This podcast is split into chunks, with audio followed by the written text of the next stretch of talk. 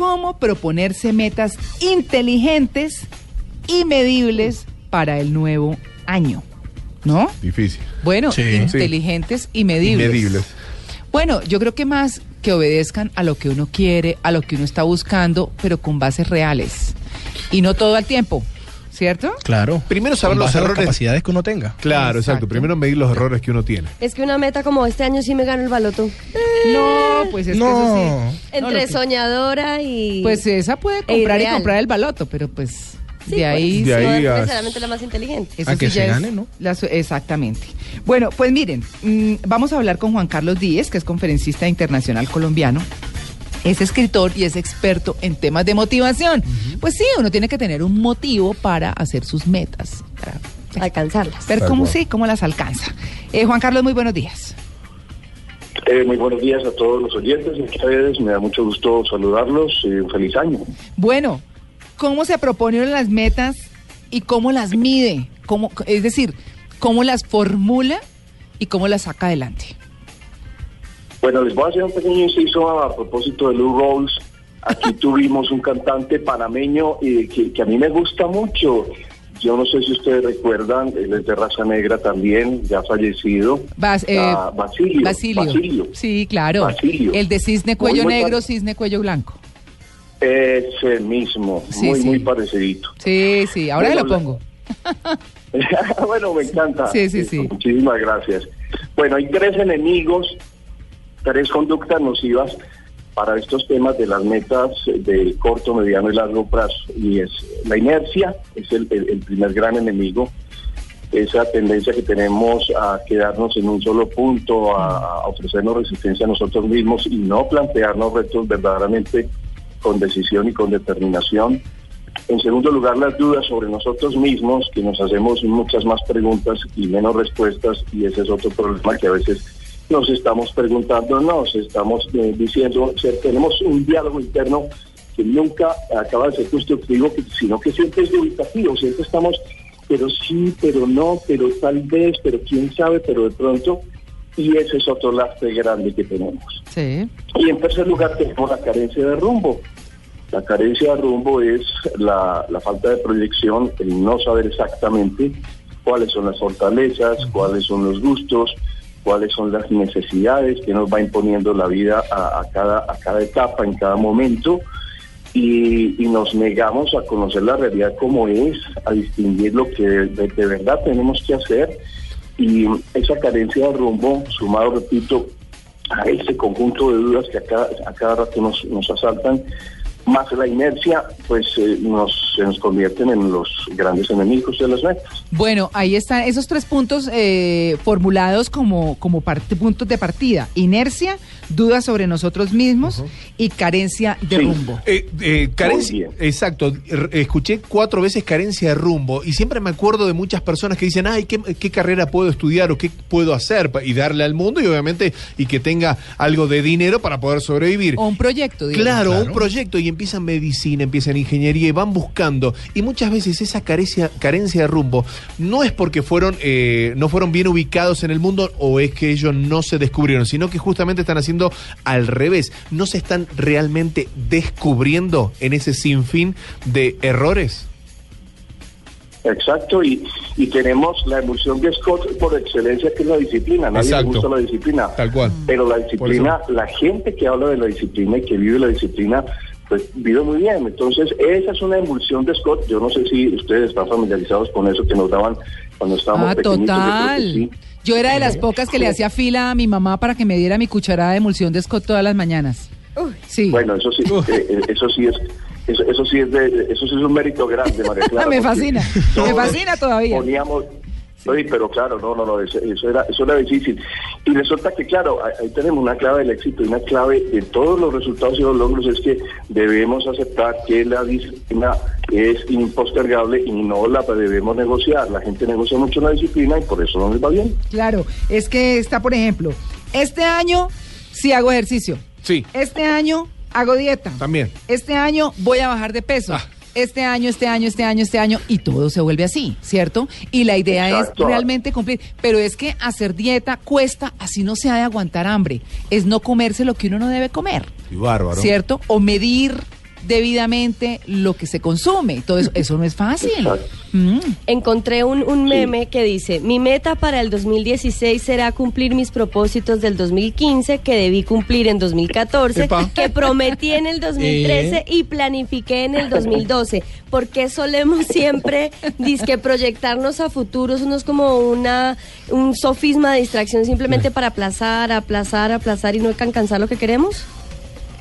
Y hay una pregunta muy linda para hacernos, Ajá. y es, ya, ya la voy a formul- formular porque es una de esos, esos son unos músculos, eh, perdón, músculos motivacionales espectaculares, y es, ¿qué es lo que yo no querría hacer hoy? Si uno tiene la valentía de preguntarse qué es lo que yo no querría hacer hoy, y ver por qué no lo quiere hacer, pero lo hace, ese efecto de estar uno contrapunteando un poco, y, pueden ser cosas menudas, no se trata pues de, de, de- hacer una ostentación de, "Ay, yo soy el más, el más guapo, yo soy el más fuerte, yo soy... No, eh, eso es contraproducente, pero si uno en pequeños, pequeños detalles, pequeñas metas, se pregunta qué es lo que yo no quiero hacer hoy, y lo hace y lo hace dos veces por semana, por ejemplo, o tres días de una semana. Sí. Eso va creando un, un hábito de, de- hacer las cosas, aunque no sepamos son de, de Scott, repito, y es esencial para que las cosas nos salgan bien. Hay, hay una frase en Sí. un- hay un fra- una frase en el tango que dice tantos kilómetros por recorrer y tan pocos abriles que me quedan. Eh, entonces, el, el asunto tiene que ver, por ejemplo, con estas metas inteligentes. Por ejemplo, aquellas personas que quieren comprarse una casa y van y hacen el crédito, se lo aprueban y arrancan y entran en esa energía y de repente a la mitad dicen, no, no puedo más, quiero hacer otra cosa. Y venden. ¿Eso es tirar para atrás ese sueño, esa meta o modificar en función pro? Así es, hay, hay un hay un aforismo romano clásico muy lindo en, en Por eso lo eh, constancia omnia vincit. Ajá. La constancia, la constancia todo lo vence. Sí, Realmente porque la uno- dicha no uno se-. Claro. Sí, exactamente. Uno, uno se pone a observar y, y a preguntarles a las personas, bueno, ¿y ¿por qué lo lograste? Y todo el mundo comenta, bueno, es que nadie, a mí no se me allanó nada, las cosas no se me facilitaron, yo encontré muchos, muchos obstáculos, pero en último término, ¿quiénes son los que se salen con la suya? Siempre encontramos el denominador común, la palabra constancia. Ve, hay, hay Claro. una, hay una, eh, va a preguntar Ian, adelante. Sí, eh, quería preguntarle, ¿qué papel juega entonces en este, en este entorno el círculo cercano, digamos, la familia, los amigos, todas estas personas para que podamos cumplir las metas? Porque, Ay, eso que- digamos, siempre se necesita un empujoncito. Eso que está diciendo Ian es, y lo complemento, es súper importante, eh, eh, se lo digo a Juan Carlos Díez, nuestro, nuestro invitado, Sí. porque los primeros saboteadores son los familiares. ¡Ay, usted Otra no! vez con otra ese vez cuento. empezó Ay, ¿otra con vez? eso. Sí. ¿Vas a hacer sí, radio? Eso es exacto. un hobby. Sí. Hace 25 años. Mira ahora. Claro. Sí, sí, sí. Sí, sí. No, yo cuando publiqué mi primer libro, que nada tiene que ver con motivación y remoto, remoto ya tiene 15 años, yo publiqué mi libro de Ando Piropeando, la, la, la única antología de piropos que existe en Colombia, que fue un exitazo ese libro, lo vendí muy bien. Sí. Autoedición además porque yo lo, yo, yo lo pagué de mi bolsillo y, y no solo no perdí un peso, sino que le gané mucha plata a mi librito. Y recuerdo que incluso columnistas de aquí de la ciudad, de Medellín y gente muy emprendedora me decía, eso es un embeleco, es un sueño, no lo vas a lograr. El piropo está en desuso, eso ya no se usa, no vas a encontrar ni 10. Pero resulta que me encontré con 150 y lo publiqué, el libro fue un éxito total. Eh, Uno, Claro. uno necesita eh, de verdad reforzar convicciones.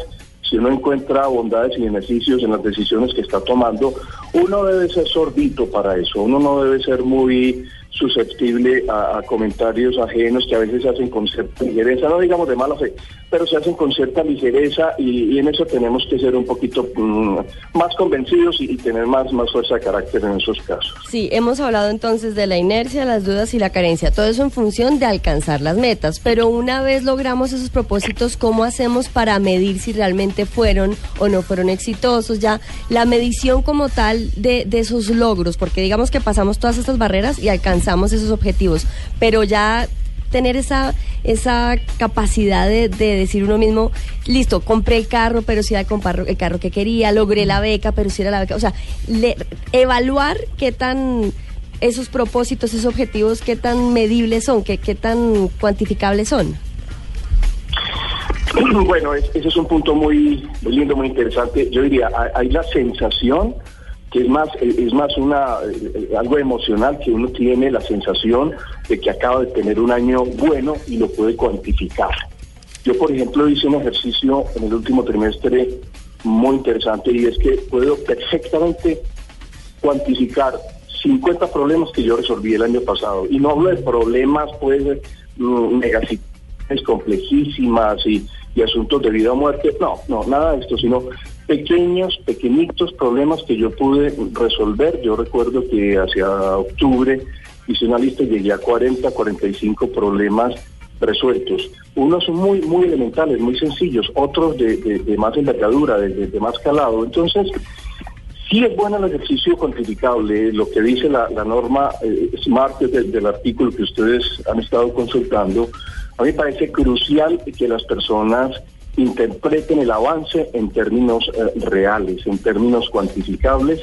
Primero que todo, yo digo, realmente es bueno saber cómo se siente uno, pero es que saber cómo se siente se puede convertir en algo muy deletéreo, muy, no, pues eh, así, sí, inasible, y eso no es bueno. Es bueno que uno diga, hombre, en enero o en el primer trimestre realmente logré incrementar mis visitas y cerré tantas ventas, logré mm, reanudar una relación con un amigo que no veía hace tiempo, estábamos un poco distanciados, tuvimos diferencias, nos eh, estamos amigos y nos queremos otra vez. Logré, en términos muy concisos, y no, no jugarle al autoengaño, no jugarle a la abstracción, no jugarle a la especulación, porque ahí sí, ahí sí volvemos otra vez a, a fallar. Claro, mm, hay una, hay una, eh, ¿cómo es que se llama uno cuando escribe hacia abajo las palabras? Acróstico. Un acróstico, claro.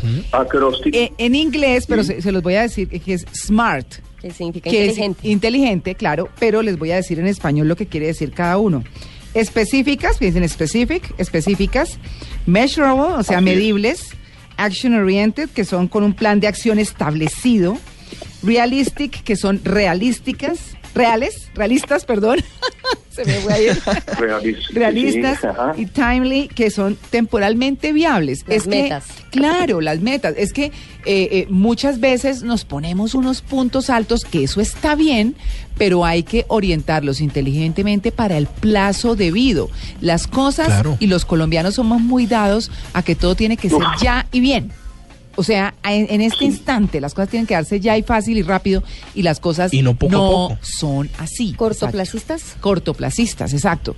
Y Y no realmente nos gusta pagar el precio, el precio de las cosas. Eh, Es lo que decía a- eh, la, la, eh, la panelista que nos, nos mencionaba, bueno, pero ¿y, y qué hay que hacer? Es que hay que pagar el precio de las cosas. Las cosas todas tienen precio, y no me refiero a peso económico, sino que el esfuerzo es un precio que debemos aportarle a los logros. O el Exacto. sacrificio en muchos casos. Exacto. Sí. Porque todo cuesta. Sí, pero sabe una cosa, Catalina, que me gusta, me gusta como el concepto eh, precio, porque el sacrificio suena duro y es duro, realmente. Claro, cualquier proyecto que uno haga le cuesta. Tiene mucho detrás. Pero Así ese costo, eso, eso es como, como esa, esa frase muy popular que hay por ahí que dice que los ricos se pierden del placer más grande, ¿Qué es cuál? que es el de pagar la última cuota. Ah, Y que todo en la vida, y que todo en la vida toma tiempo. Claro. Todo, todo en la vida requiere un ¿Ustedes, proceso. ustedes han pagado la última cuota de Oh, algo, del- claro. de, de mi aire acondicionado, me acuerdo en Buenos Aires, el televisor. Ah, Claro, así es todo, con ese esfuerzo y tengo que trabajar y hacerle. No estoy diciendo que se endeuden, porque pues no, pero digamos que es un ejemplo, es un ejemplo. Que lo que más valoramos es aquello que más nos cuesta, por lo general. Lo que nos dan por sentado, pues lo, lo damos que vamos a tenerlo fácil. es- estiré fácil. tanto la cuota al lavarropa, me acuerdo que ya te había pasado la garantía. La lavadora. La lavadora. Bueno, pues ese es Claro, el tema, y- señor. Y, no, y aquello de, de- de lo que nada eh, nos cuesta, pues volvámoslo fiesta. Sí. Mucha gente cree, sigue creyendo en el facilismo como fórmula de vida y realmente las personas más felices son las que han encontrado que las cosas son adversas y complicadas, más satisfacción, son más felices que las personas que todo lo han tenido. Claro, exactamente. Exactamente. Pues ahí está el tema, eh, cómo proponerse metas inteligentes y medibles para este año que está comenzando. No se pongan todo al tiempo, eh, las cosas van paso a paso, eh, priorice, ¿cierto? Hay que priorizar, que eso es muy importante. Pero también muévase. Claro. Lo digo porque yo llevo tres años diciendo todos los años que quiero aprender francés. Ya estoy como lo que leí. Pues Desde 2012 estamos en 2016 y nada. Ay, Hay que hacerlo. Claro. Uy, uy. Sí. bueno, pues Juan Carlos, muchas gracias por su atención con el Blue Jeans de Blue Radio. Me place escucharlos, muy interesante toda esta, esta temática. Por aquí tienen un servidor, les eh, renuevo mis deseos de un año muy feliz, lleno de logros y eh, satisfacciones. Que estén muy bien, hasta luego.